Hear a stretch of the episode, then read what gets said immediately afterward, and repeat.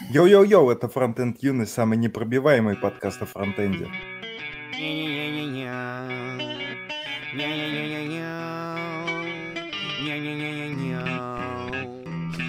Мой рэп культуристы откликается на Вин Дизель. Истина в вине, но я заливал вместо Вин Дизель. Да, я пережил кризис, мозги могли вытечь Как глаз. Флинта, но я снова в форме. Выпечка, ты, по-моему, грозился мне драками. Но куш мой, я помою свой член в твоей раковине ушной.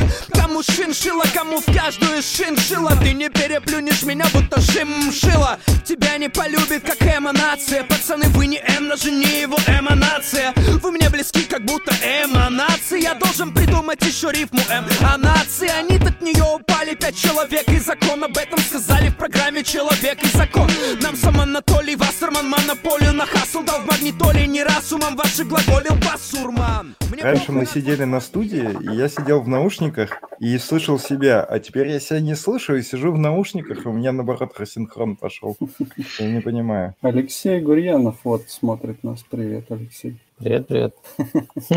У нас в гостях Владимир, и он не из нашей сферы, но может рассказать всякие интересные штуки. Да, попозже. я раньше был в вашей сфере. Ну да. Когда-то. Раньше был На заре. дизайнером, потом стал 3D-моделером, еще теперь делает всякие кожаные штуки Да. для ваших кожаных штук.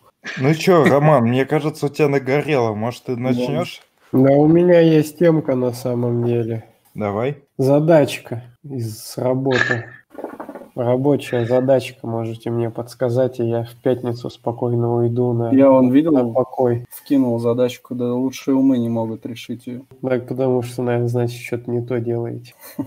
Обычно так бывает. А у меня достаточно простая задачка. Ее несколькими способами можно решить, но по факту, что я хочу? Я хочу в какой-то, в любой момент в реакте сделать так, чтобы у меня появился компонент нотификация с определенным контентом. Ну, там какие-то текстики, кнопочка, и что самое важное, ну вот кнопочка, да, то есть у нее есть какое-то действие. И здесь можно несколько, э, ну, несколькими способами это решить. То есть в теории можно просто брать, когда тебе нужно, и каким-то образом рендерить этот компонент с нужным тебе уже содержанием. Но как это сделать, тоже не особо понятно. Он должен уже где-то там существовать. Ты ж не можешь там по клику на кнопку что-то взять, и у тебя там бац, за- за- зарендерилось, да? Можешь, Может, Ну, ну, можешь создать компонент прям по клику. Где я его создал?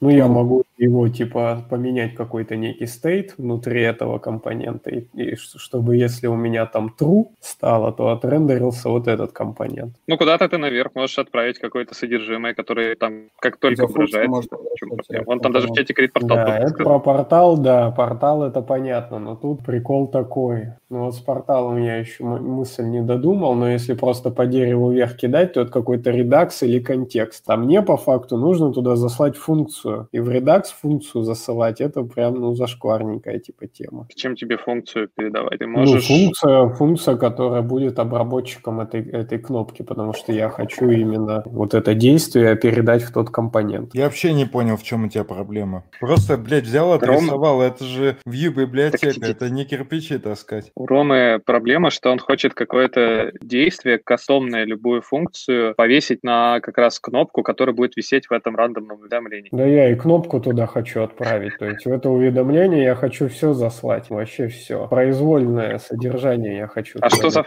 А функцию ты как функцию ты где будешь описывать? Ну, Ну, функцию я хочу описывать ровно в том месте, где я начинаю вызов того, чтобы это, этот компонент у меня показался. То есть только в том месте я ее имею, и я хочу ровно в том месте ее и заслать куда-нибудь. тусишь где-то, и ты такой хочешь отправить наверх событие, что покажи нотификацию, и если что, дерни вот эту функцию. Ну, не, ну дерни, не когда, когда кликнут. В чем проблема передать ссылку на функцию? Куда-то в застой. Ну, вроде это же типа зашкварно Никакой проблемы. в М, А почему? В редакции задаться вопросом, ничего почему, почему? Ну, не надо, да, именно в редаксе. Ну, потому в редаксе, что- да, типа специализованно. Те- В редаксе обычно Да, почему принято именно хранить данные, те, которые можно сериализовать в любой момент. И то это делает Да, только для да. того, чтобы потом тестовать. А функцию ты про- можешь, ну, и тебе рантайм. Ты потом, когда перезагрузишь страницу, а, тебе же этот, тебе это состояние уже не потребуется или потребуется. Оно не потребуется. Значит, ты не в редаксе должен это хранить. Я, я вообще предлагаю, Вот. давай ты напишешь, у тебя будет не андеррут, а типа архитектор, а эти два будут Хо- типа плеб- плебсы, плебсы или что-нибудь эти, простые У нас тут вообще фронтендеры. экспертный совет в целом. А как есть совет МС, у нас совет фронтендеров. Короче, Старейшины. я, я вообще не вижу проблемы, просто когда Рома все описывал, я Надеюсь, представляю не, так. не по возрастному признаку. Короче, Ты- де- дома обсудим. А вы меня слышите? Или мне- Вы, вы говорили, меня хорошо слышно, а теперь я Да. говорю... Не, мы а просто делаем вид, что тебя не слышно. Я Прям тебе, да. Я не вижу проблемы, потому что у тебя есть в контенте какое-то действие. Ты, соответственно, делаешь это действие в контенте, отправляешь это на свою... Ну, короче, делаешь Ajax-запрос, отправляешь там на бэкэнд, на бэкэнде состояние меняется. У тебя есть компонент отдельный с нотификациями. Он э, опрашивает периодически э, другую, э, ну, Ajax-ручку. э, по Ajax тоже ходит. ручки вообще клал я на твои серверные состояния. Там компоненты, откуда як с ручки взяли, сейчас тут это какой-нибудь еще приедет. У меня всегда просто Так ты только что сам кричал, что React это Vue Ну да. библиотека, о чем ты говоришь, а сам рассказываешь, пять раз слово сервер сказал, пока простую нотификацию отрисовываешь на клиенте. Так тебе же не простую, тебе нужно, чтобы она среагировала на действие. Ну, конечно. Давай, Рома, так, я просто я реально не понимаю, что ты хочешь, если честно. Может, действительно Давай- тебе просто поставить задачу, что ты хочешь сделать? Пиши в чатике, Ром, вот где умные люди у нас есть. Там Напиши мы- ТЗ. Ладно, я уж сам додумаюсь, вы просто спросили, я вам Ладно, что, что такое у тебя эта нотификация, сущность нотификации? Ну, Просто компонент. Чем он от других компонентов отличается? Тем, что оно живет в одном месте где-то на самом верху, потому что это одна нотификация, сквозная на все приложение. Соответственно, в нее надо как-то уметь скармливать ее содержание, и что более сложно, ее вообще какие-то хендлеры для действий внутри нее. Функции, чтобы туда отправить, тут уже не через какой там редакс ты это не сделаешь. А, а у тебя же, наверное, все-таки ограниченное количество этих э, событий.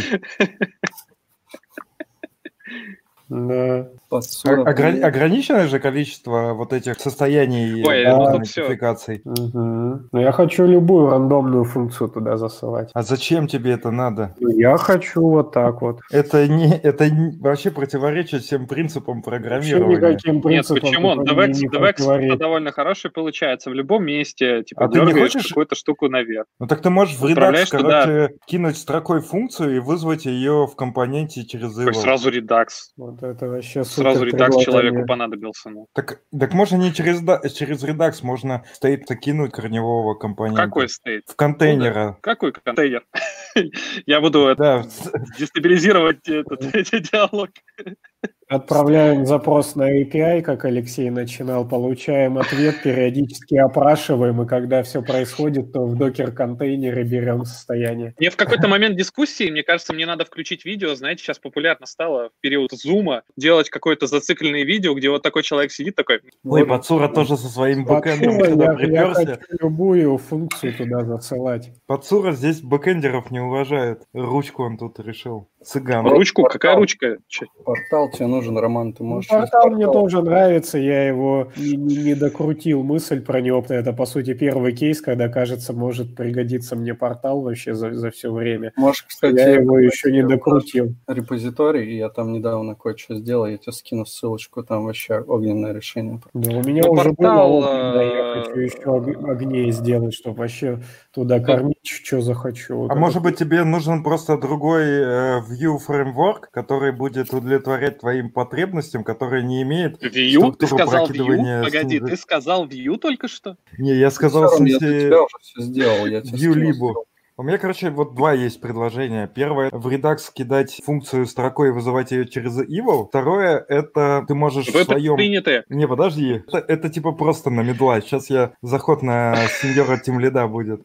Ты Давай, можешь из давай. э, того куска кода, в который ты хочешь обратиться к нотификации, обратиться через query selector. Там поставить на нотификации класс, туда обратиться и просто inner HTML туда захерачить, что тебе надо. Четкое, продуктивное Нормально. и Да. ну, это, кроссплатформенное решение. Мгм. Мгм. Че это? Обращайтесь. О, подождите, на тем лида. Ты на прототип забыл упомянуть тут. А На чё, архитектора прото- пошел звоночек. Все, давай. Не, ну jQuery надо подключить. Дадим Ну, бля, ну слово, Он пусть расскажет что-нибудь интересное.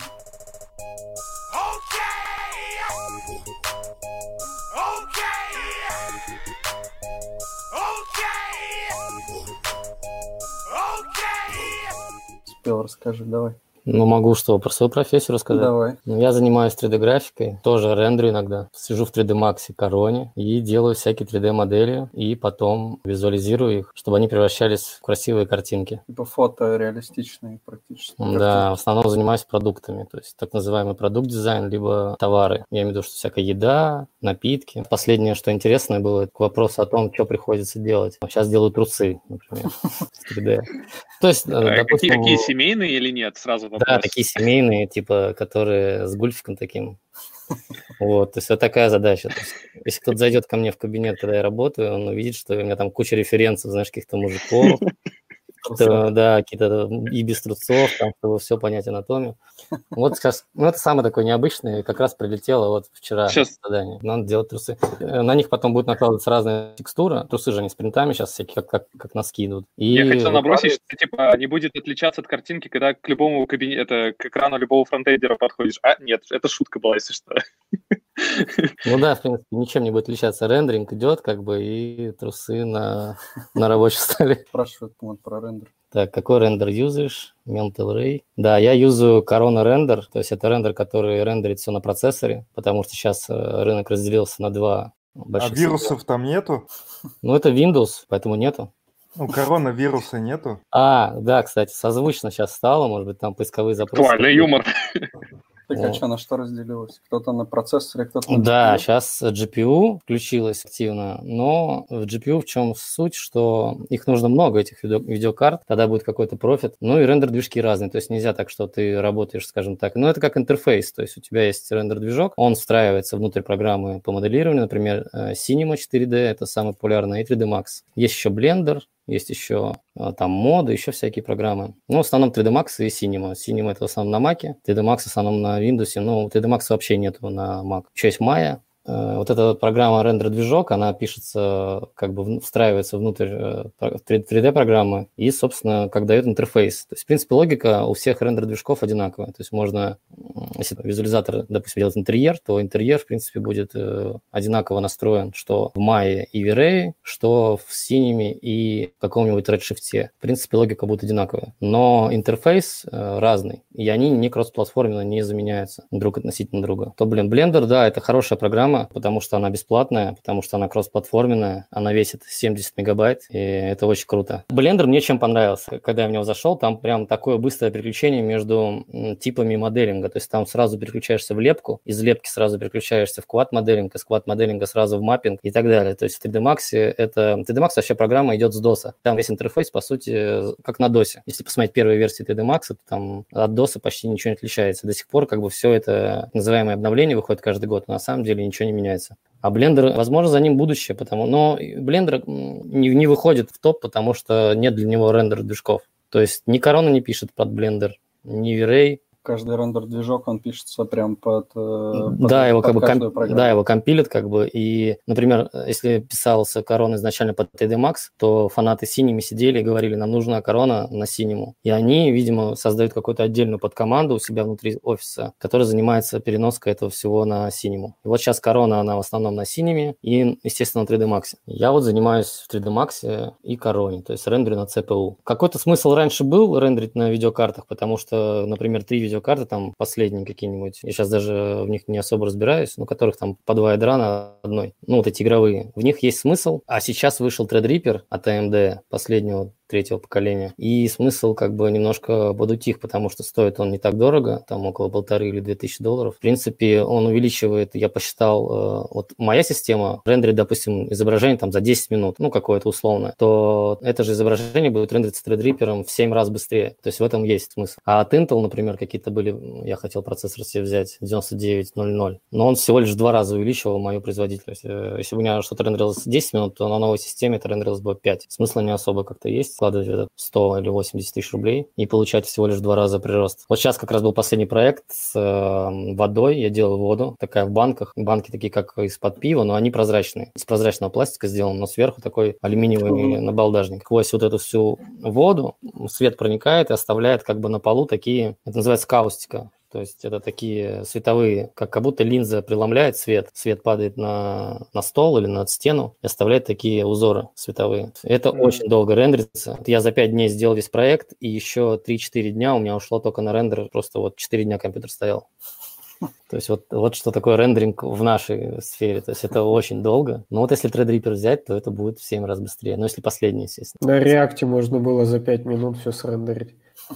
Да, я считал, сейчас есть рендер движки, я забыл, как он называется, он полностью математический, там вот э, есть такой какой-то канал, я нашел парнишка, он вообще молодой, там ему лет, наверное, 18, и он там все экспериментирует, он делал черную дыру на этом движке, чтобы она именно преломляла свет, вот так у него прям получалось, как у НАСА визуализация, как в, в Интерстеллар. Он еще что делал? А, он делал колонию молекул, он как бы микрожизнь создал, задал каждой молекуле, что она делает, одна там должна была что-то уничтожать, другие должны были множиться, третьи могли кому-то помогать, и решил посмотреть, что из этого получится. И на этом движке как бы там развивало, куда это все разовьется. Есть такие рендеринги. Это как пример я видел, скидывал тоже э, на свежую тему. Коронавирусную эмуляцию делали. Насколько быстро развивался бы вирус, сделали модельку, если бы чуваки типа не соблюдали дистанцию, ну вот примерно как вы сейчас. И другой случай, когда чуваки соблюдают дистанцию, типа насколько долго распространяется вирус. Там прям визуализация, там точки mm-hmm. перемещаются. И это как раз там на расте сделано и на, на, по на расте. И прикольно так.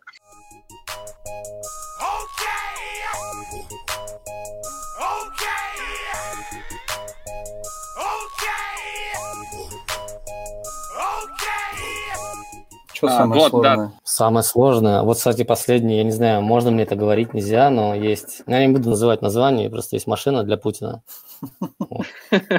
А, Она сделана вроде как немцами. Детали? Ну, машину. И я сейчас делаю эту машину, визуализацию для одного ролика, сделал только одну сцену, где она стоит в неком автосалоне. Это было довольно сложно, потому что мне прислали эту машину полностью. Уже модель? Да, модель от самих производителей. То есть у них есть кат-модель, и эта модель там была, то есть, например, там вот эта дверь, а эта модель S-класс. Знаешь, авто все. Угу и там какая-нибудь дверь, мне пришлось где-то только час потратить, чтобы вычищать просто. Вот, то есть там ручка, например, и в этой ручке каждая гаечка, проводочек, пружинка, все это сделано, а мне это анализация не надо, потому что у меня был пэкшот такой. Так, а есть разница, вот если ты что-то рендеришь, и то, что не видно, оно же должно как-то понимать это и типа не рендерить? Вообще, да, сейчас изобрели такую, ну, раньше как бы было все наоборот, то есть сначала рассчитывалось, луч летит от источника света, ударяется в поверхность и летит в камеру. Все это рассчитывалось, глобальное так называемое освещение, то есть куда потом он отражается, переотражается, сколько раз и так далее. Сейчас придумали, ну, уже довольно давно там систему tracing, это когда, наоборот, все лучи летят из камеры в объекты и потом посылаются согласно формулам в источник света. И таким образом рендерится только то, что мы видим. Это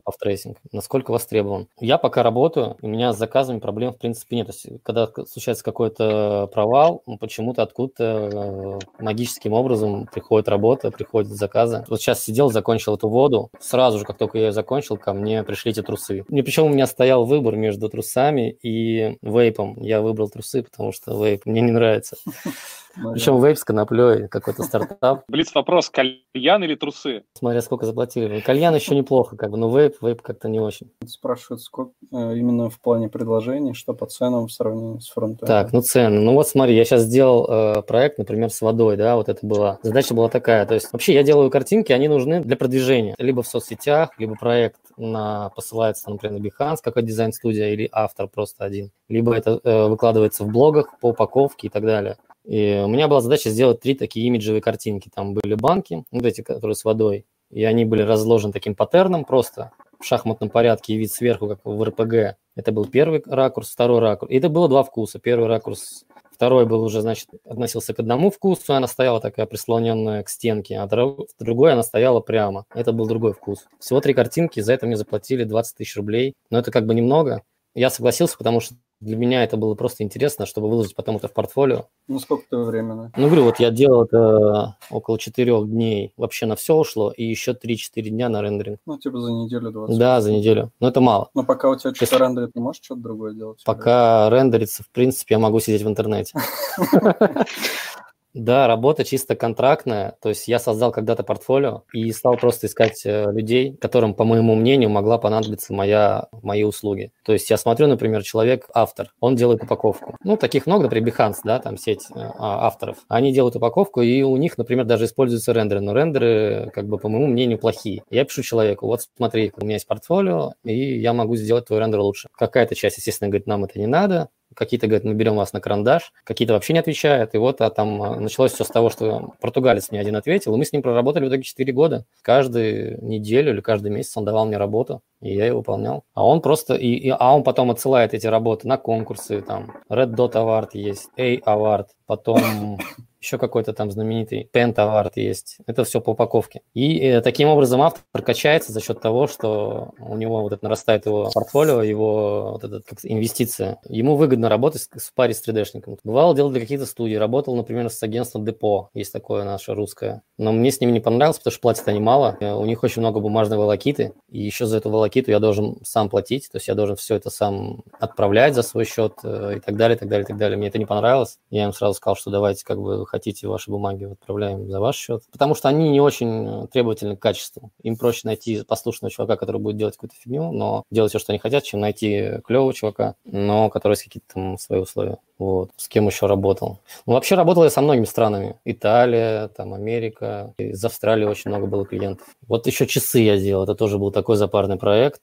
Кстати, мы можем ли что-то показывать? А, ну, часов, да, часов у меня нет. Ну, давай откроем Behance. Я могу, кстати, мы велосипеды делали. Велосипедные компоненты, велосипедные рамы. И вот с этими велосипедными рамами у нас есть в Питере чувак, который их варит, который их паяет из стали. Это модные такие шоссейные шоссейные, там циклокроссовые рамы, он их паяет сам на заказ из итальянских труб. Он сделал мне заказ и поехал с этими рамами на Нахапс. Есть такая выставка, самая известная американская, про, про велосипеды и как их кастомазить. И там висели эти картинки, в общем. Это вот, вот пример, как может использоваться ага. 3D, например. Но это рефы, это, это фотки. А вот это уже рендер пошел. Это вот велосипеды. Например, что мы делаем, да? То есть, вот, например, мороженое был такой проект. И потом человек выкладывает это, например, на Amazon. То есть он продает их, можно сейчас найти эти картинки, они там будут на Амазоне висеть. Ну, вот там австралийский клиент была такая женщина, там много-много этих бутылок было, здесь даже не выложен. Там буквально их там штук 100 разных этих бутылочек. бутылочек, да, которые всякие фрукты. Вот вино. Я потом эту картинку где только не вижу уже, как бы этой картинкой все рекламируют конгрев, э, ну, теснение типа конгрев. Вот такое вот или эмбоссинг mm-hmm. еще его называют. И все думают, что это как бы фотография, но вот это я сделал чисто из картинки. То есть мне дали, мне, как, да, мне дают векторное э, изображение вот этого всего дела и говорят, э, скидывают какие-то рефы, как им нравится, как бы они хотели это, чтобы это выглядело. А я делаю как бы вот такие картинки, которые потом они могут презентовать там в своих блогах. Вот, например, блог по упаковке. Ну вот, это блог по это... упаковке, самый знаменитый американский э, Dieline. И вот, например, выложена эта работа там. Но это уже не я выкладываю, а вот именно автор, автор этого вина, который сделал этот, этот дизайн. Над вином часто работаю. Писал очень много винным компаниям в последнее время, и, как ни странно, никто не откликнулся. Откликнулся чувак русский, но который работает в Италии. У него там свои виноградники. Я думал, придется общаться, сейчас сложно там со всеми. А так чувак еще и был русский. На самом деле, еще хотел, да, такую тему сказать, что вот язык, он, я когда переходил, э, чтобы стать фрилансером, я боялся языкового барьера, потому что, ну, как это обсуждать какие-то такие сложные вещи, плохо зная язык, это довольно, мне было страшно как бы. А потом я понял, я прозрел, осознал, что язык, он только мешает, потому что начинается очень много полемики не по делу. А когда ты не знаешь язык, и тебе приходится, ты, ты сдержан э, тем, что банально ты не можешь говорить, да, об этом бесконечно. И тебе проще общаться тезисно, типа, да, нет, конечно, конечно, я могу это сделать, или нет, это будет сложно, или это будет стоить дороже и так далее. И в итоге вся переписка с иностранцами, она всегда очень краткая, сжатая, очень максимально информативная, а переписка с русскими обычно наоборот, там такие простыни текста, когда я пытаюсь что-то объяснить, потом ловлюсь на мысли, что зачем я все это рассказываю. Такой вот есть момент, что Многие люди говорят, да, про язык, языковой барьер, а на самом деле переводчика вполне достаточно. Когда присылают бриф, я говорю людям, я как бы делаю визуальный стиль, Поэтому давайте общаться визуальным языком. Если ты мне хочешь описать, как ты хочешь, чтобы выглядело изображение, язык для этого плохо подходит, потому что это, получается, испорченный телефон. Проще показать, да, поэтому я заставляю своих заказчиков. На самом деле я их не заставляю, их, они, все хорошие заказчики всегда сами присылают такой бриф, они просто делают это в PDF, где все четко показано на примерах, на картинках, минимум текста, максимум изображения. У нас тут про Так. ресурс по изучению английского спрашивают. А, Ну, не знаю, я бы... а мог- что-то еще там про bump спрашивали? Да, bum- bump mapping. Bump, bump, да. Ну, сейчас normal mapping уже юзается, а не, не bump. А, ZBrush. Да. А, вот ZBrush, да, очень хорошо для лепки. ZBrush, суть это 3D-пакета в том, что это как бы не 3D-пакет как таковой. А, Почему 3D Max плохо подходит для там, создания персонажей, почему все персонажи создаются в ZBrush? Потому что есть такая вещь, как топология, то есть э, у нас есть форма, ее можно описать, эту форму, полигонами, да, но ведь как эти полигоны на этой форме располагаются, вот эта логика этой сетки, да, вот мы, может, видели в в фильмах, да, там, или где там появляется такая сетка, Мгм. когда, например, сканируется там автомобиль, там обязательно покажется такая полигональная сетка, типа он просканирован. Так вот эта сетка имеет логику того, как она по этой модели стелится, что называется. Если бы мы взяли ручку, например, и попытались бы описать уже готовый объект этой сеткой, так вот это называется топология. И в 3D Max, когда ты моделируешь, тебе нужно одновременно думать и о топологии, и о форме объекта. То есть, например, если ты делаешь какую-то голову, какого-то монстра там, с ушами, каким-то там носом, там, непонятным, там, куча детализации, тебе нужно думать, м, если я хочу поместить здесь, например, какой-нибудь там вулдырь ну, там, на носу, нужно это рассчитать этой сеткой, чтобы туда подходили линии, чтобы вот это вулдырь оттуда выдавить. То в ZBrush э, они сказали так, как бы философия программы такая, что мы не думаем о, о сетке вообще. У нас это глина. Суть в том, что это глина. У тебя есть кусок глины, и ты просто вот, хочешь, чтобы здесь был нос. Ты просто берешь его, вытягиваешь э, кистями или э, мышкой, э, вы- вытянул нос, там, сделал впадины какие-то, сделал какой-то там вулдырь, сделал уши. И ты как из глины лепишь, потому что в этой, в этой куске этой глины очень много полигонов, а полигонов там думать не надо. Но они там есть. То есть ZBrush состоит из полигонов, их там очень много, они там э, постепенно наращиваются. Но, в общем, логика программы такая, мол, не думай, просто лепи. И она подходит, да. Правда, потом приходится делать топологию в полигоны, то есть опять рисовать этой сеткой, но по уже готовой модели. И сетка как бы прилипает к модели, и это уже проще. То есть они разделили, то есть разделяю ласты. То есть сначала лепишь, не думая о сетке, а потом уже делаешь сетку. То в 3D Max раньше делалось все одновременно. Это было очень сложно.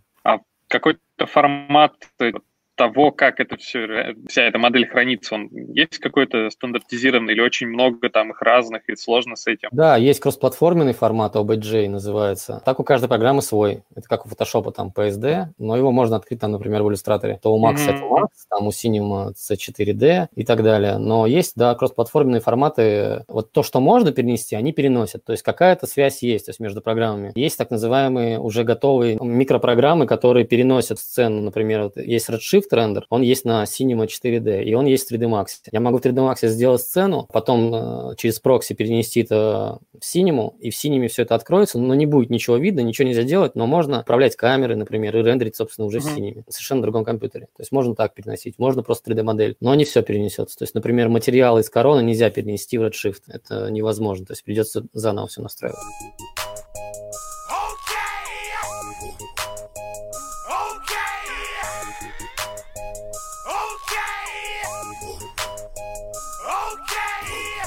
Так, у нас тут есть гость. Йоу, О, попугай. Говорящий? Алексей Гурьянов к нам. Нет, попугай не говорящая, голова говорящая. Я думал, он скажет, какой лучший этот стейт-менеджер там. Попугай, именно попугай. Как со стейт-менеджерами, да, там. Как попугая выбрать? Ух ты. Взять первого Проще ли выбрать фреймворк или попугая? Эти вот, чтобы ручные были, их надо, чтобы от рождения были. А которых вот взяли они. Как там обстоят дела на рынке стейт-менеджеров? вот в Cerebral.js я бы смог функцию закинуть в стор и не париться.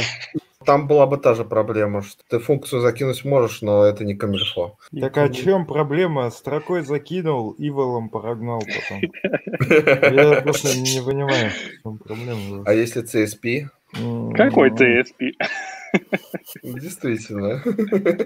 Так а какой CSP, если ты должен типа обеспечить, что ты сам будешь закидывать туда? Ну, в смысле, тебе CSP запретит использовать eval. М, Мгм. Так CSP же настраивается, настрой по-другому. Да, включаешь ансейф и вал и вперед. Да. Мы вернемся к той теме, которая была до 3D.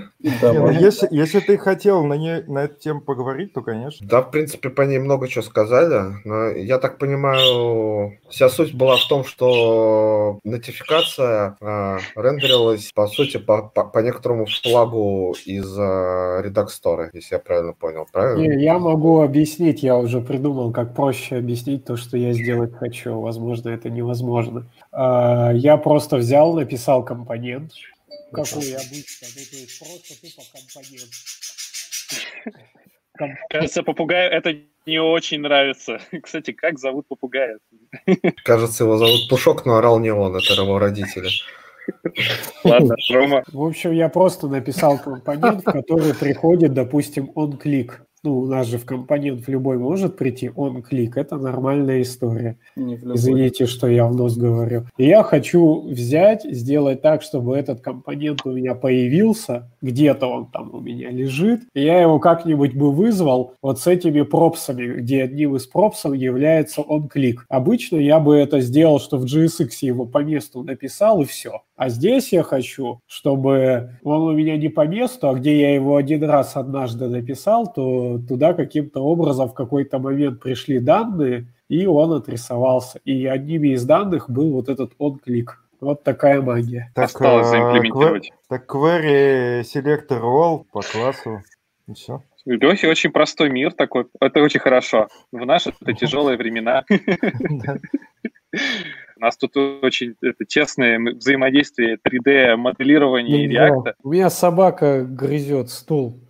Опа, тоже отличный кадр.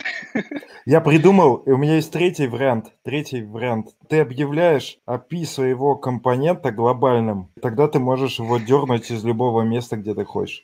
Было бы прикольно, если бы сейчас попугай такой заглядывает в кадр. Ну, типа Windows, Windows засовываешь метод set notification из любого места. Так, что это у нас тут Windows? Кажется, так этот кадр сейчас выглядит. В какой-то момент попугай будет срать на твою ре- реализацию. Что хотел сказать, спросить. Что...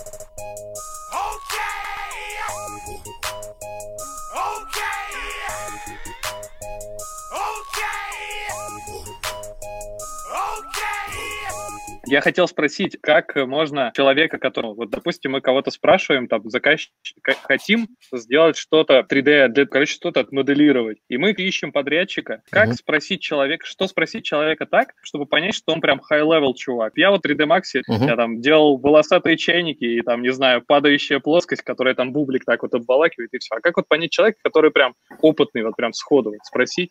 Вот мы вот можем вот спросить у фронтенд разработчика, там, как нотификации сделать. Вон угу. сидят столько человек и думают, а вот что спросить такое вот про 3D-моделирование? Сложно ответить, потому что в каждом пакете как бы свои какие-то заковырки. Вот 3D Max это как бы своя контора, да, а там Cinema это своя контора. И они Кос, косо на друг друга подглядывают. Кого-то можно какой-то спросить такую вещь, какую-то там, которая именно из программы внутри. Э, какой-то там косяк в 3D Max есть или какая-то особенность. И о ней можно спросить, как это сделать, например. Почему... А, ну, например, есть такая вещь, булин. Это первое, это хотят инструмент как бы новичков, потому что новички мыслят булинами. Они думают, что, ну, можно взять один объект, вот тебе нужно, например, отверстие сделать в цилиндре, да, и ты, да, как вот РМ делал автобус, ты берешь, э, допустим, цилиндр, и берешь другой цилиндр, протыкаешь им этот цилиндр, то есть две модели как бы входят друг в друга, и ты говоришь, я хочу вычесть из этого объекта, ну, как векторная графика, да, да э, этот объект из этого объекта. И новички думают, что мы все так и моделируем. Есть такой инструмент, им сделали такой инструмент, он называется Boolean, и, наверное, в других 3D-пакетах тоже он есть, но в 3D Max, в частности, как бы он так называется, и это как бы такая притча в языцах. Это очень такой ламерский инструмент, но все пытаются сделать им.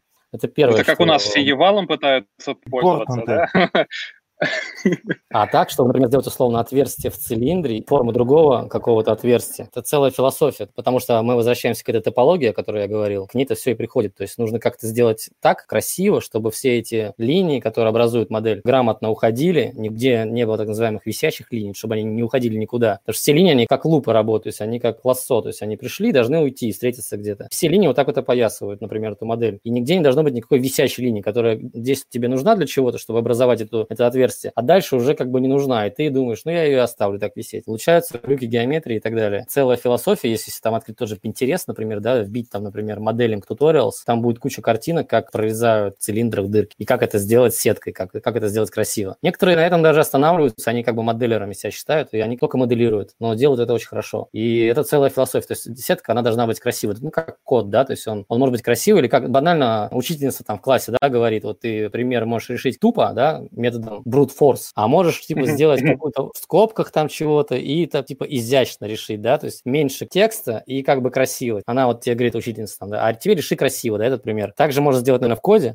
и также можно сделать и в 3D, то есть в 3D также можно, самый brute force это булин, а потом уже сложнее, сложнее, это квад моделинг уже идет, когда уже каждый полигон на своем месте и все продумывается. То есть там... Слушай, такая... да, да. У нас просто холи- холиварный такой всегда вопрос есть во фронтенде, наверное, в любой сфере. Это типа, а нужна ли математика мне для этого? Вот вам ну, требуется как, математика? Тебе вот, например, часто? Не, не, я бы не сказал, что нужна математика, я бы не сказал, что нужно какое-то особо пространственное мышление, как еще говорят. На, на самом деле начинаешь после этого просто наблюдательным становиться. То есть ты просто на все смотришь, как бы ты бы это сделал, из чего бы ты бы это, из какого бы объекта ты бы это сделал, из какого примитива это состоит, как бы здесь сетка легла и так далее, и так далее, и так далее. И вот это пространственное мышление, оно развивается. Я бы на самом деле говорю, я преподавал бы в школах какой-то, наверное, даже, на, ну, как вы, наверное, думаете, что можно, наверное, программирование каком-то давать, да, ключе, это как был же Basic, да, в школах. Так и моделирование я как отдельный бы предмет давал людям, что это развивает мозги. Этим можно заниматься всем людям без исключения, просто моделировать какие-то... Потому что берешь какую-то задачу, ты, даже я там, у меня опыт от больше 15 лет, я бывает подхожу к какой-то задаче, я реально не понимаю, как это сделать. Ну, то, допустим, вот есть бутылка, на бутылке есть вот здесь текст, и он выпуклый, я могу потом uh-huh. трогать его пальцем. Если бы я сделал эту бутылку просто в полигонах, это была бы такая обычная сетка, то есть, в принципе, как бы цилиндр, и он просто тут у, делается уже, тут он делается больше, и, в принципе, модель готова. А теперь нам нужно сделать, чтобы вот эти буквы на бутылке, они действительно были выпуклые. Выпуклые были из полигонов, и нам нужно здесь очень большую детализацию, эту проблему надо решать.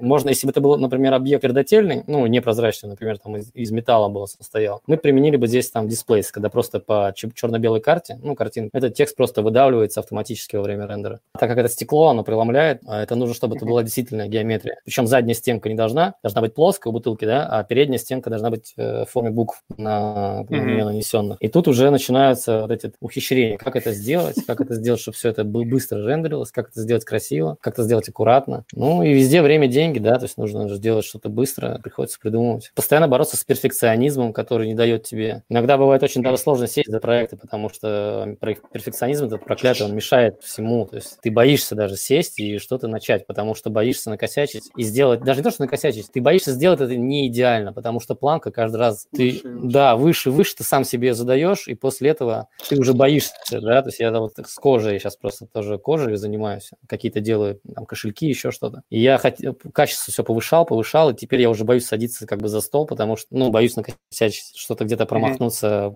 mm-hmm. когда кожу пробиваешь. Хочется, чтобы строчка была идеально ровная, и вот один раз я сделал ее неровной, мне пришлось все переделать, и из-за этого, ну, перфекционизм он такой, да, он, получается, мешает. В школе у нас тоже был, да, тот пробный курс э, по 3D пытались сделать. Приглашали чувак, который рекламой занимается. Ой, это были, наверное, конец 90-х. Как раз э, на пространственное мышление он такой, типа, для разминки дал задачку, говорит. Вот представьте, что у вас есть тор, бублик, и в нем есть э, дырочка, а тор максимально эластичен. Вот можно ли его вывернуть наизнанку? Угу. Через эту дырочку. А, Перельман же сказал, что Вселенная имеет форму Тора. Ну, вот это вот теорема по Анкаре, там что-то с Тором связано. Это как раз, кстати, он занимался Можно ли вы топологией, только топологией с точки зрения математики, а я занимаюсь этой топологией, но только самый приземленный, наверное, ее модификации, ну, прикладной вот это вот, как просто вот м- описать форму объекта какой-то сеткой. И вот это вот как раз есть задача на развитие ума. Как совершать кроссворды, также вот это как какой-то объект описать какой-то сеткой. Вот, например, икеевский стакан, где у него дно а снизу ромбическое, а сверху круглое. Вот как сделать этот переход из ромбического в круглое? Сколько должно быть полигонов внизу, сколько должно быть наверху, и как их красиво и грамотно и чисто вот это в этом месте перехода, вот трансформации ромбического в круглое, как они должны строиться. Вот это вот, в принципе, чтобы понять, какие задачи решает 3D-шник, э, когда что-то моделирует. Ему нужно вот, вот это решить. То есть вот тебе дают задание сделать. Оно на углу, из пяти пальцев в пятку переход, а? Да. А потом дальше все это еще идет наверх, а потом вообще тело все вот если моделировать, оно так идет. Все, все, хорошие модели, все, все, все лупы, они все связаны. Есть такая интересная модель очень, бутылка Клейна называется. Я, кстати, даже когда-то ее рендерил, можно найти в гугле. Э- э- Это как раз... Это а, как числа Фибоначчи. Она сама в себе находится, и как бы она внутренность э, находится снаружи, а наружность находится вну- внутри. Это как лента Мебиуса, только Да. То есть жидкость, по сути, находится как бы внутри, но если она протечет Ага. по этой трубке, она окажется снаружи. И если прям в 3D-программе выделить вот этот вот луп, который там ее образует, то она как бы зайдет и в наружу, и зайдет внутрь, и са- сам в себя придет. В общем, я когда ее смоделил, я немножко сам офигел. Ну, я хотел выделить наружный луп, а ну, там двойной клик делаешь в программе, и он выделяется весь. И получилось так, что он э, вообще весь выделился. Я даже, ну, немножко офигел, как это так получилось. Да, это что-то вроде ленты Мебиуса. Общем, Интересная такая вещь. Они в реальности существуют? Да, да, так можно заплавить стекло, можно так сделать. Это из Футурамы, там было пиво в этих бутылках. Я раз, когда посмотрел тогда этот, я решил эту бутылку смоделить, думаю, блин, это же так просто. Ну, немножко поломал мозг и сделал. да. А потом, да, эту картинку везде встречал, просто там в Пинтересте. А Откуда пить в ней? Они из дна, из дна получается. Так неудобно вроде. Ну, пить нельзя, то есть это как бы это такое. Наливать можно. Да, можно налить под давлением как-то. Ну, трубку туда можно про, просунуть вот так вот и туда налить пивко.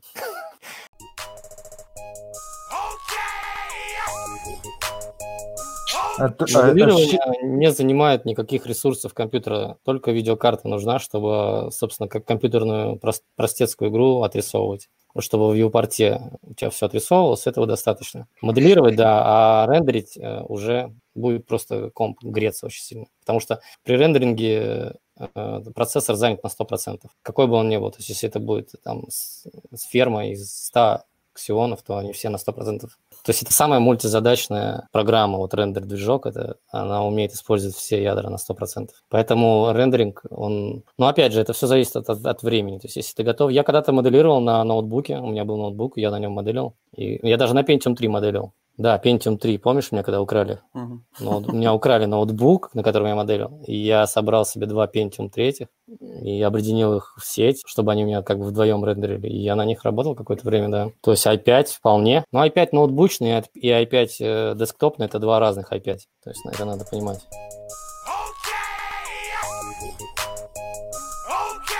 Что Алексей думает про эффектор? Я больше в Рятум сейчас смотрю. М. Реактом? Р- Рядом. Реактом. Там у нас сейчас, да, это две, две конкурирующих библиотеки наших. Ну, в А смысле, это- я к ним отношения не имею пока что. А Это рос- российские, да, библиотеки? Да, обе.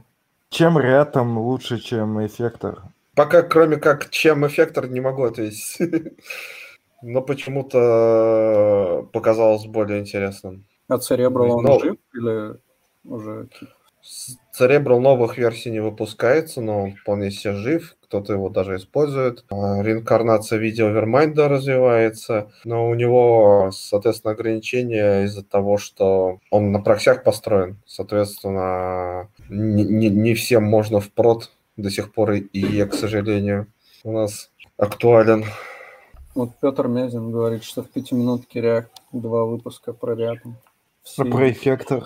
А чем ты сейчас занимаешься? Где работаешь? Что пилишь в open source? Я сейчас на двух работах, и open source времени хватает. А одна работа про другую знает? А по послушал другую знает. выпуск? Я еще до вас начал это делать. Но я слушал его, да, с улыбкой. Ну, я как полторы ставки отрабатываю. Полставки отрабатываю в ИПАМе и еще полноценную на американцев. Тяжело, наверное. Да, да, конечно. Моделирование трудновато, но- понимаю. Но реально.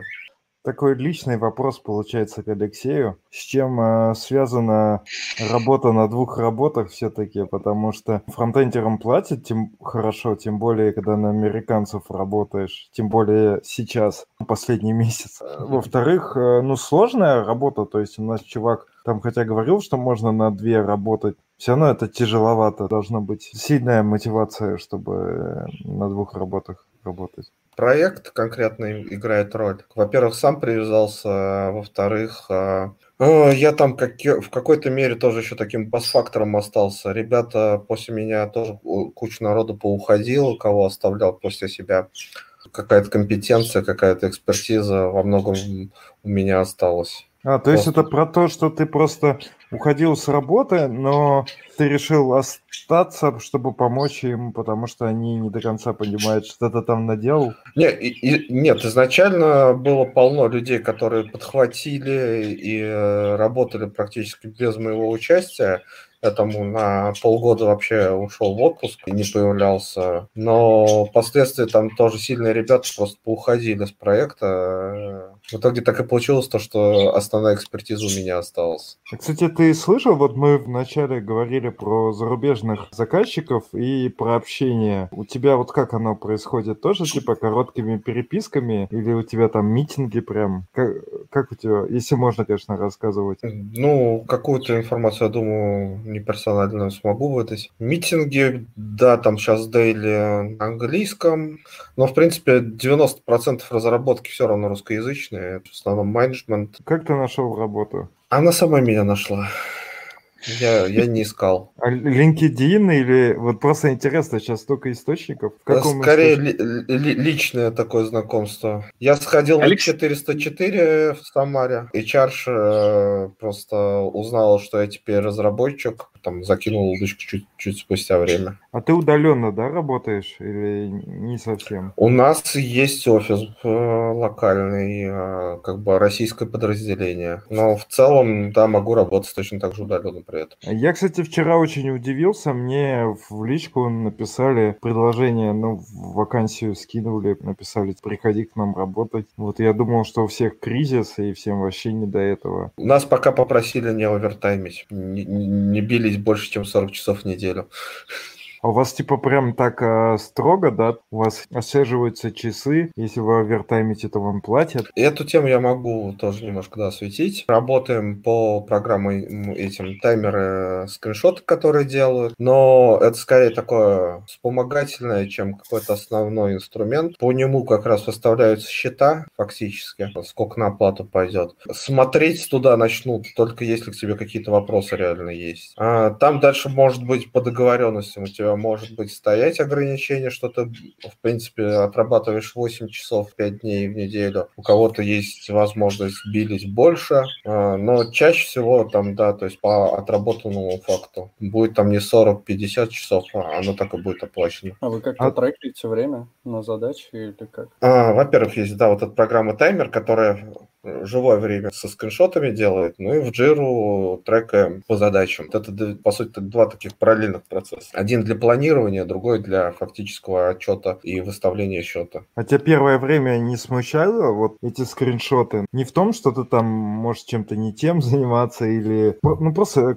ну, некомфортно, когда за тобой там могут наблюдать и какой-то скриншот сделать посередине. Ну и плюс, э, не знаю, у меня было бы чувство неловкости, что, может быть, я там слишком медленно работаю работаю, или каждый раз, когда что-нибудь делаю, сижу перед кодом и думаю 5 минут там или 20, и на листочке рисую. И ну, во-первых, это нормально. Думать о том, как э, со стороны это выглядит я буду. Типа, я вроде что-то делаю, а фактически человек думает со стороны, что я ни хера не делаю. Ну, просто надо понимать, что фактически никто всю эту араву, отчеты, постоянно скриншоты не отсматривает. Туда начинают лезть только реально, если есть какие-то подозрения, что ты работаешь, может быть, не сам, ты фигово работаешь, ты, может быть, пытаешься где-то обмануть, делаешь вид на Дели, приходишь, задачки двигаются как-то непонятно. Были и такие ситуации, там у нас пару сербов пришлось увольнять. А вот, кстати, это тоже был философский вопрос, а у тебя, ну, есть э, реальная история. В чем проблема, что работает другой человек, если работа-то делает а?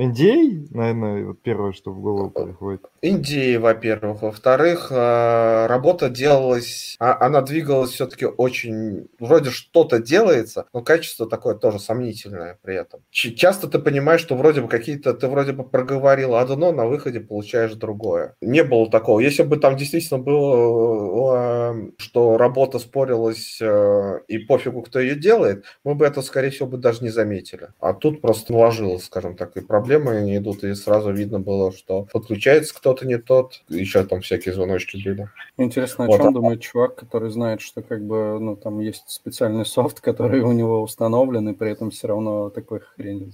Там получалось то, что он э, вообще подключался с одной машины, софт запускался с другой машины, он попытался это как-то оправдать, какие-то отмазки лепить. Я, я там сильно в этих разборках напрямую не, не участвовал. Видимо, просто пытаются как-то нагнуть систему. Так у меня же это вот любимая история, когда чувак сам не работал, а заработали вместо него чуваки из Китая, это впалили тем, что увидели, что трафик странный, и подумали, что это проблема с сетью. И отправили к этому человеку э, специалиста, который с его компьютером там посмотрел, что как там с трафиком и так далее.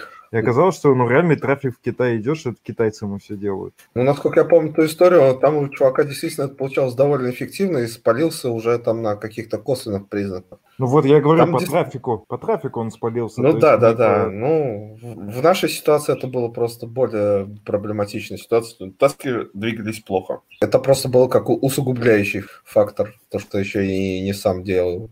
Опять же, да, если человек плохо перформит, можно с ним общаться. Почему, как, как помочь, как менторить и так далее. А если он плохо перформит, потому что он плохо, плохих китайцев нанял, ну, зачем нам такое? Нанимайте хороших китайцев. Может, ему менеджером, кстати, раз он китайцев умеет нанимать? Ну, так он не смог. А, не смог. Он плохой оказался в этом плане. Отвечая конкретно на вопрос комфортности, ну реально э, перестаешь об этом задумываться, потому что ты э, понимаешь, что, что просто так туда лезть не будут. Скорее, оно было бонусом то, что ты понимаешь, то, что ты засиделся, задумался, там даже тот, там плюс-минус полчаса-час, они в любом случае пошли тебе в зачет. Да, там есть какое-то о- ограничение, может быть, кому-то некомфортно, но в целом спустя год и об этом не сильно думаешь. Однако, наверное, все-таки есть одна паразитная привычка, которая появилась. Она еще ведет рейтинг активности, это там мышка, клавиатура. И вот все-таки там на всяких совещаниях по зуму или еще что-то, то есть я сижу, Ctrl вот так вот надалбливаю. Опять же, я понимаю, что это вроде бы ни на что сильно не влияет, но почему-то сидишь вот так ты его тыркаешь. А у нас есть такая штука, что парадокс 3D-шника. это Чем у тебя больше работы, тем у тебя, соответственно, ну, больше всякого рендеринга, да, происходит. А когда ты рендеришь, ты ничего не делаешь. Получается, у тебя меньше работы, ну, то есть ты не работаешь. И получается, чем больше работы, тем меньше работы. Чем больше работать, тем больше ты ничего не делаешь. Да, Это тем как- больше я жду рендера. Чем больше сыра, тем меньше сыра, да? Да. Почему без масок? Маски не помогают вам. Маски помогают не заразить других. Ну да, маски, они же очень большие для этой молекулы. Т- 3D-шник, что ты нам всем маски не нарисовал? Так, может быть, речь про снап-камеры?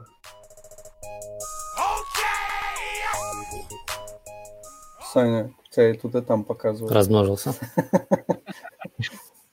Я просто это, отходил гречку помешивать. Ты в пакетиках покупай, она сама варится. Гречку вообще можно не варить, ее ж можно просто залить водой и все. Да, можно. Она, а- а- сама дойдет. А можно есть сухую кипятком залить. Там так разбухнет, и пока она будет разбухать, как бы чувство голода будет уходить. Сейчас как раз самое время, можно перепробовать все способы Да, готовки да, да.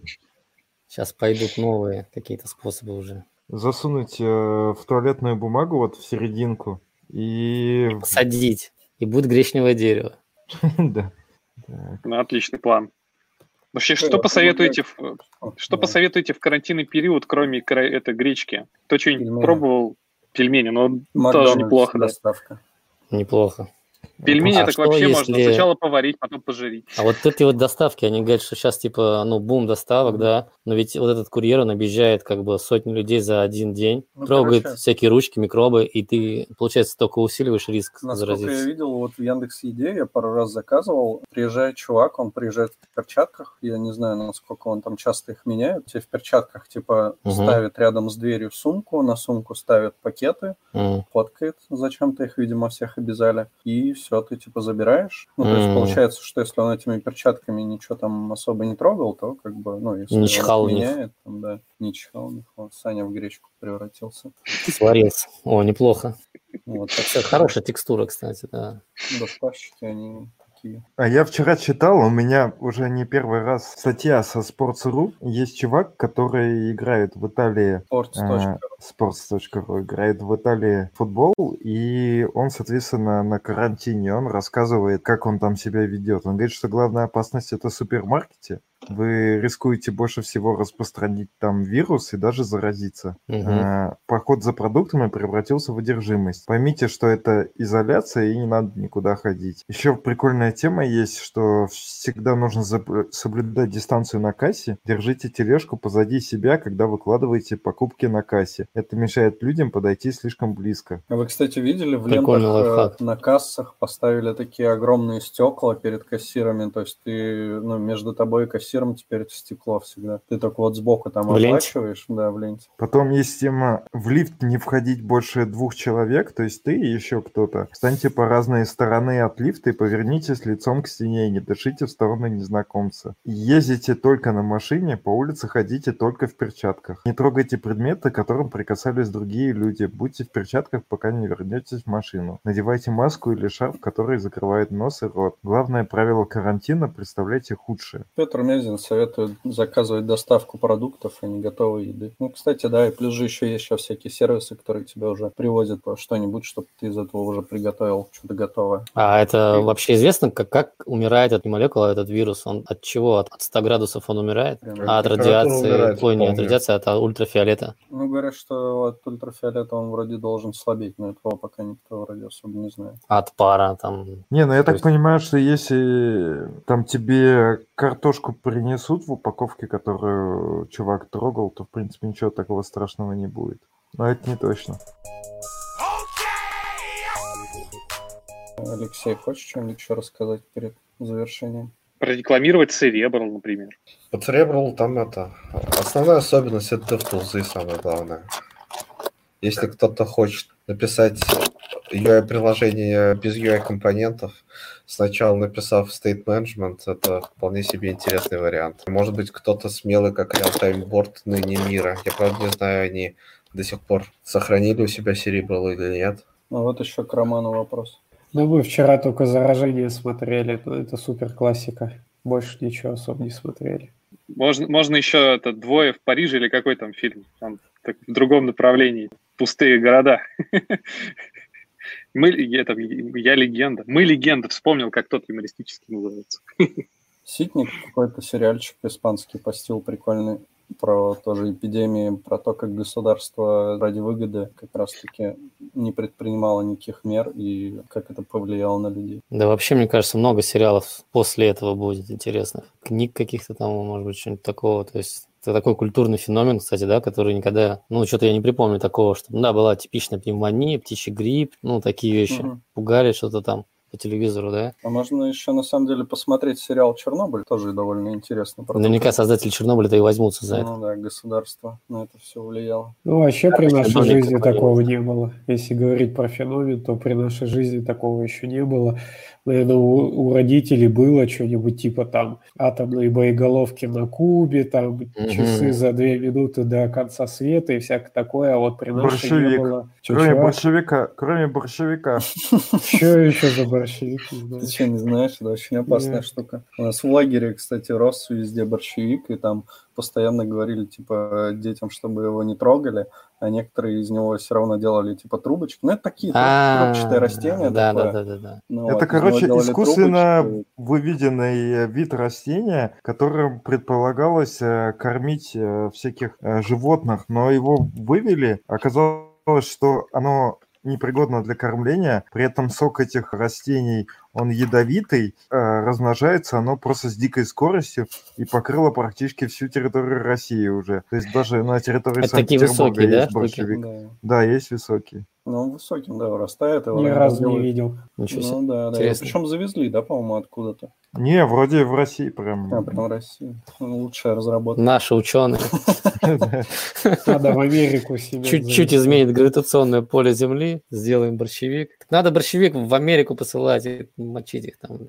Да, интересно. Политвброс спасет ли вирус российскую политику от застоя? Возможно, спасет. когда Да, вот встряска может быть какая-нибудь. Короче, вот эта кризисная ситуация, она может, наоборот, э, сплотить людей, сплотить вокруг власти. То же самое, например, мы уже обсуждали, что вот Путин там приехал в Госдуму, рассказал, что будут Конституцию менять, потом типа налоги они решили поменять, еще что-то. А потом типа коронавирус примерно в то же время бабахнул, и они, наверное, вообще радовались, что им так фортануло. Ну, никто не может на митинг выйти сейчас против э, Конституции изменений, потому что не выйти коронавирус. Там налоги подняли, но никто ничего не может сказать, потому что все боятся из-за коронавируса. Рубль нахуй обвалился, все боятся из-за коронавируса. То есть, наоборот, вместо того, чтобы волноваться о каких-то глобальных проблемах в стране, люди за свой зад сейчас переживают, и поэтому, наоборот, ничего не творится. Да, но они могут сейчас настолько загнать вот этими своими карантинами людей, что у них не останется ни денег, ничего, ни средств Ну, не они загонят, а в смысле, И они выйдут просто, да. уже не нацеляли на какие запреты, они начнут просто выходить. Вон, ну, это же там, к Путину там, эта женщина, это же Мгм, Которая владелец ресторана. Да, она кричала. Ну, она что-то не жестила. Я включил вчера Ах, посмотреть как целое шоу. Думал, что она там совсем с ним в перепалке, но она Мгм. больше как-то плакала и грустила, чем Так на а- него а- а прям а ты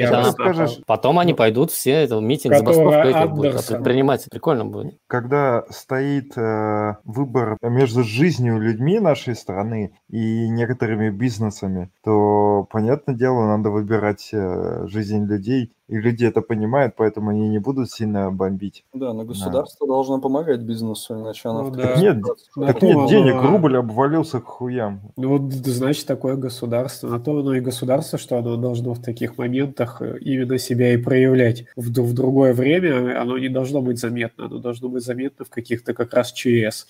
Мы же сейчас говорим не про то, каким должно быть государство, а отвечаем на вопрос э, Мязина про то, повлияет ли это на людей и на смену власти. Мне кажется, не повлияет, потому что люди все-таки не так воспринимают, как вы. И, и если там царь сейчас всех спасет от эпидемии, то все будут довольны. Да не спасет. Он наоборот только Да, они могут разыграть так, что все, что, ну, как, допустим, это все спадет на нет. Они могут эту заслугу как бы полностью приватизировать себе, что, мол, это только потому, что мы так сделали, и все стало так хорошо. Не, ну, кстати, так, если все реально сейчас пойдет на спад, у нас будет хорошая динамика, и мы пройдем там через вирус этот довольно позитивно, то все вспомнят, что Путин как раз сказал всем сидеть дома, запретил, Да, дал да. эту недельку, и значит он красавец. Так он не запретил, он просто сказал, что давайте э, я вам дам выходного недельку, чтобы вы как бы не заражались. А что дальше-то с этой неделькой делать? Так это же Надо детали, но изолировать. это, это, ты, ну, это ты подумал головой и подумал, что типа это, ну правда, вот и выглядит немножко другое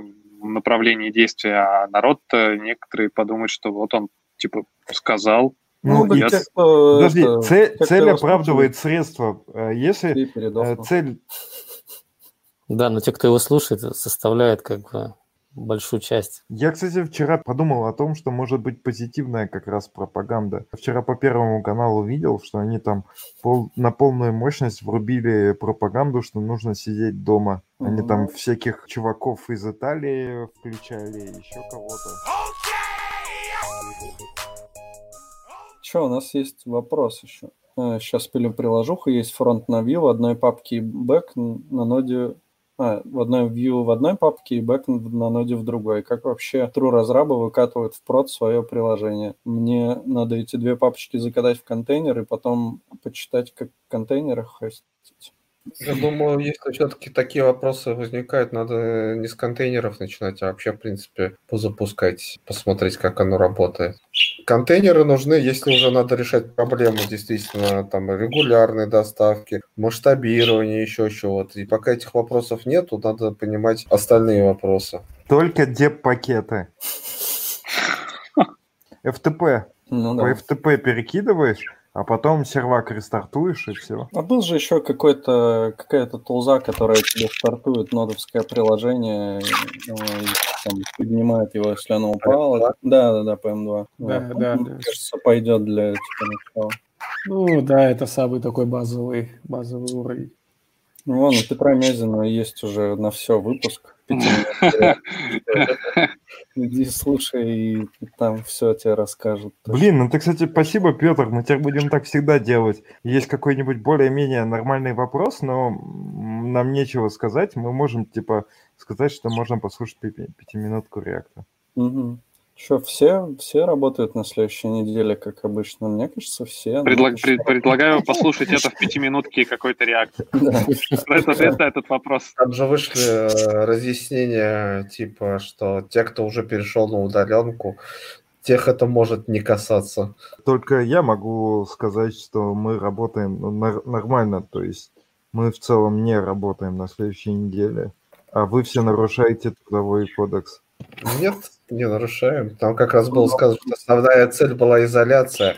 И если вы уже умеете работать из дома, работайте из дома. Так это Ну, какой-то... Это, к- как это может быть на... Это же рекомендация. Все равно же какое-то, какие-то законы будут, и от них и нужно отталкиваться. А от рекомендаций вообще как бы хрен положено. Так То нет есть, никакого э, закона, он просто сказал, типа, даю вам выходной, и все. Ну, тебе-то, Алексей, понятно, у тебя, как сказать, почасовая работа, тебе придется. А людям на окладе можно не переживать. Мы договорились так, что, условно, если кто-то хочет поработать, то это приветствуется. Если ну, человек не хочет работать, то и пусть не, не работает. В принципе, Пусть не жалуется, не- потому что премию ему не дадут. Да, что он придет и будет уволен. Кстати, а вот как вы думаете, вот это последнее, наверное, разработчикам Pornhub, они являются структурами жизнеобеспечения? Им нужно работать вот за, за все это время или нет? Там уже Лера прочекала, говорит, нет ничего там в этом, в про аккаунте интересного. Все то же самое. Да, все то же самое, как зарегаться надо. Можно закончить, кстати, на этом в- вопросе подкаста. У меня скорее будет риторический вопрос, можно на него не отвечать. Вот эта вся ситуация с э, неделей внезапно свалившейся э, заставляет задуматься о том, а вообще, насколько твоя работа цена. И если вообще ты неделю Да. ничего, ничего не будешь делать, то вообще что-нибудь изменится или рухнет? Ну вот поэтому мы и работаем, потому что наша работа ценна. Ну, тут... э, На самом деле можно просто в каменный век скатиться, и останется только та работа, знаешь, вот кто делает хлеб, кто работает в скорой помощи, кто нам обеспечивает работу канализации. И ну и в принципе там все. Таких профессий очень много. Все службы государственные практически. А вот А- все а- вот эти вот э, фронтенд, 3D и прочее, это как бы в странах обжиматели о- оптоволокна. Да, то есть это когда уже люди с жира бесятся, такие, как бы, что нам сделать? Давайте сделаем стартап, где там будет, значит, курение конопли, оно будет там с, с- по Wi-Fi передаваться. Это когда нет никаких вирусов, никаких болезней. А когда болезни, все скатывается, получается, в каменный век. И уже ценятся, знаешь, такие, короче, мужские работы Кто там. тебе сортир прочистит? Да, кто тебе сортир прочистит? Ты, блин. Э, Кстати, мы против наркотиков. Еще мы не сексисты. Вот если ты несешь там траву, то это противозаконно там, ну, есть объемы какие-то, но в целом, типа, нельзя по закону. А если, э, например, ты дым несешь, то это можно или нет? Это Мне кажется, как такая мысль тебе могла прийти только под воздействием того, что ты несешь. План как дым потом обратно конвертировать в исходный продукт? Не, но наоборот, что ты где-то на базе э, хранишь э, этот продукт, у тебя, значит, роботы, э, как пылесосы, всасывают дым, который там горит, и ты уже отправляешь куда-то ну, на базу человеку вот дым, и он просто оттуда затягивается и готово, то есть даже ничего поджигать не надо. Не, он оседает. Он растворяется, да, потихонечку? Мгм. Ну, даже, да, я думаю, в каком-нибудь пакете он, типа, осядет на стенке. Если пакет будет бумажный, ты в теории его можешь, наверное, скурить потом. Но не знаю, насколько это будет эффективно. Не, ну эти же есть там, кексы. Ну да, можешь в кексах носить. В кексах уже придумали давно все в Голландии. Они в кексах хранят. В конфетках там, во всяких таких штуках. Блин, ну у нас сейчас точно... Рома, а ты же работал, да, всю эту неделю? Ну, конечно. Минутка компрометирующих вопросов. А ты же болел. Я сейчас болею, что не слышите. А зачем ты работаешь, когда болеешь? Да потому что я социально ответственный гражданин. Нет, ты социально неответственный гражданин. Потому что Я дома сижу. Во-первых, Рома, начнем с того, что ты все равно работаешь на британский офшор. Пользы от твоей работы как бы в России немного. Но это вообще не так. Вообще ни разу даже не офшор. Какая польза для России от твоей компании? Все. Прям что-то Ну, прям... достаточно. вот. Достаточно сказать, сколько я налогов в месяц плачу, и уже, блин, мне кажется, выше крыши России достаточно. Я и столько не получаю. Пользы от России, сколько я плачу налогов. Теперь нам легче. Да, но равно закончились, эти там деньги не вижу. Ну, Нам конечно, а где-то что до тебя? Алексей, а ты работал я на Я их тоже не вижу. Я не вижу Ну, тоже. кон- конечно, Да, я же не болел. А на следующей неделе будешь работать? Ну, так риторический вопрос. Если прям ко мне, то да. А, кстати, у меня к тебе воп- У меня, кстати, тоже... У тебя, получается, э, контрактная тоже, да, работа? То есть почасовая и да. так далее? Да. А если ты болеешь, просто не работаешь, тебе не платят или как? Там в контракте подразумевается э, ряд бонусных дней, которые как отпускные идут. Неважно, что ты их тратишь на э, болезнь или отдохнуть. Условно, ты можешь э, неделю взять поболеть, а потом, типа, поработать усилений? Скорее нет, чем да. С линии нажимать. Хотя, ну, как бы у нас ты в два раза сильнее не сможешь работать. Ты 80 часов уже за неделю не закроешь. Ну, не в два, но за две недели закроешь. Потихоньку можно попробовать, да, так вытянуть. Ну и вообще все по, по, по часовой это все всегда такое, ну, странное, потому что всегда можно сделать быстрее, если захотеть. Да, но потом перегореть и долго чего-то не делать. То, Не, то на- ну, я вообще имел в виду другое, не Сделать хуже просто. сделать хуже, да, я имел в виду. Не, я имел в виду, что, ну, не всегда можно упарываться. Я могу за себя говорить, что я обычно, когда хочу что-то сделать, я начинаю делать прям гипер хорошо. И мне как раз просто все варианты продумывать. У меня, может быть, не очень хорошо с точки зрения реализации получается, но с точки зрения проработанных кейсов у меня слишком много. И можно это просто все отсекать, делать минимально допустимое. Это же, ну, неплохо, по идее. Ну, а что тебе мешает тратить время и делать хорошо? Как это, если получается максимально хорошо, ну как перфекционизм, это же тоже плохо.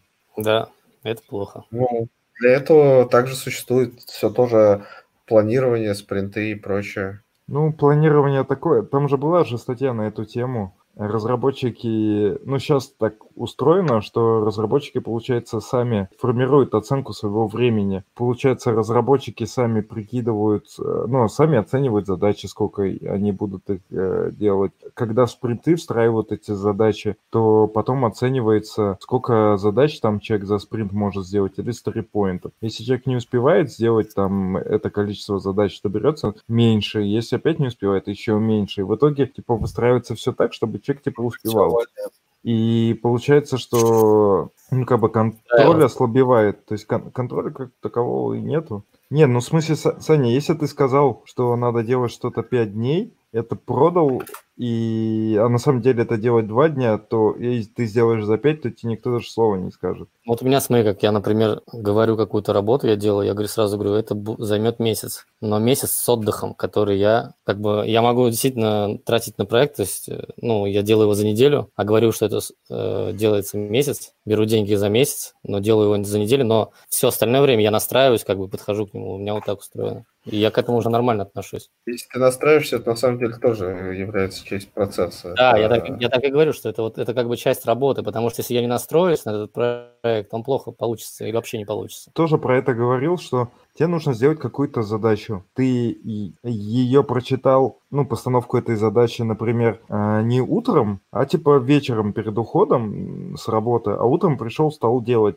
то, скорее всего, ты как бы пока будешь уходить с работы, подумаешь про эту задачу, пока будешь ехать, подумаешь про эту задачу, и утром уже будет какой-то нормальный план. А если прямо сходу тебе ее там дадут, то может быть так, что ты просто как бы быстро ее сделаешь, и там получится хуже, или просто как бы за... закопаешься. Посмотрел конференцию TED, там мужик вот э, как раз говорил, что ну, нужно э, жить по такой философии, что вот ты уехал с работы, все, нужно заканчивать полностью. Нельзя думать о ней. То есть проблема того, что люди перегорают, это потому что они постоянно думают о работе. Они уходят с офиса, но они думают о работе и так далее, потом ложатся спать, думают о работе. И, по сути, в то время, которое они должны тратить на отдых, они тратят на, на работу, даже когда они вне офиса. И поэтому, по сути, они всегда на работе. А нужно так, что отдыхаешь, если у тебя отдых, ты должен отдыхать. Если у тебя работа, ты должен работать. И тогда ты будешь более продуктивным, ну, в итоге, в, в большом числе, так сказать. Назаров же, да, его зовут, или как? Который- Который на двух работах работал. Назаров же, да? Да, да. Он говорил про то, что это шаб- паттерн мозга, что ему проще, когда он все время думает об одном, когда у него один контекст. Когда тебе нужно даже постоянно менять контексты, то есть у тебя там работа, там отдых, работа, отдых, мозгу все равно даже в таком случае сложно. А если у тебя еще больше, ему еще сложнее. Да, ну, Он вот. хочет, типа, уйти в зону комфорта и думать только об одном и не запариваться. И как перестроиться так, чтобы типа, тебе было удобно менять контекст, я так и не понял. Все, Алексей, запизделся. Я, я обычно годами это делаю. Один год у меня один контекст, другой год у меня другой контекст. А, вот так ты отдыхаешь. Год отдыхаешь, да. год работаешь. Все, всем пока. Ого. Okay. okay. Okay.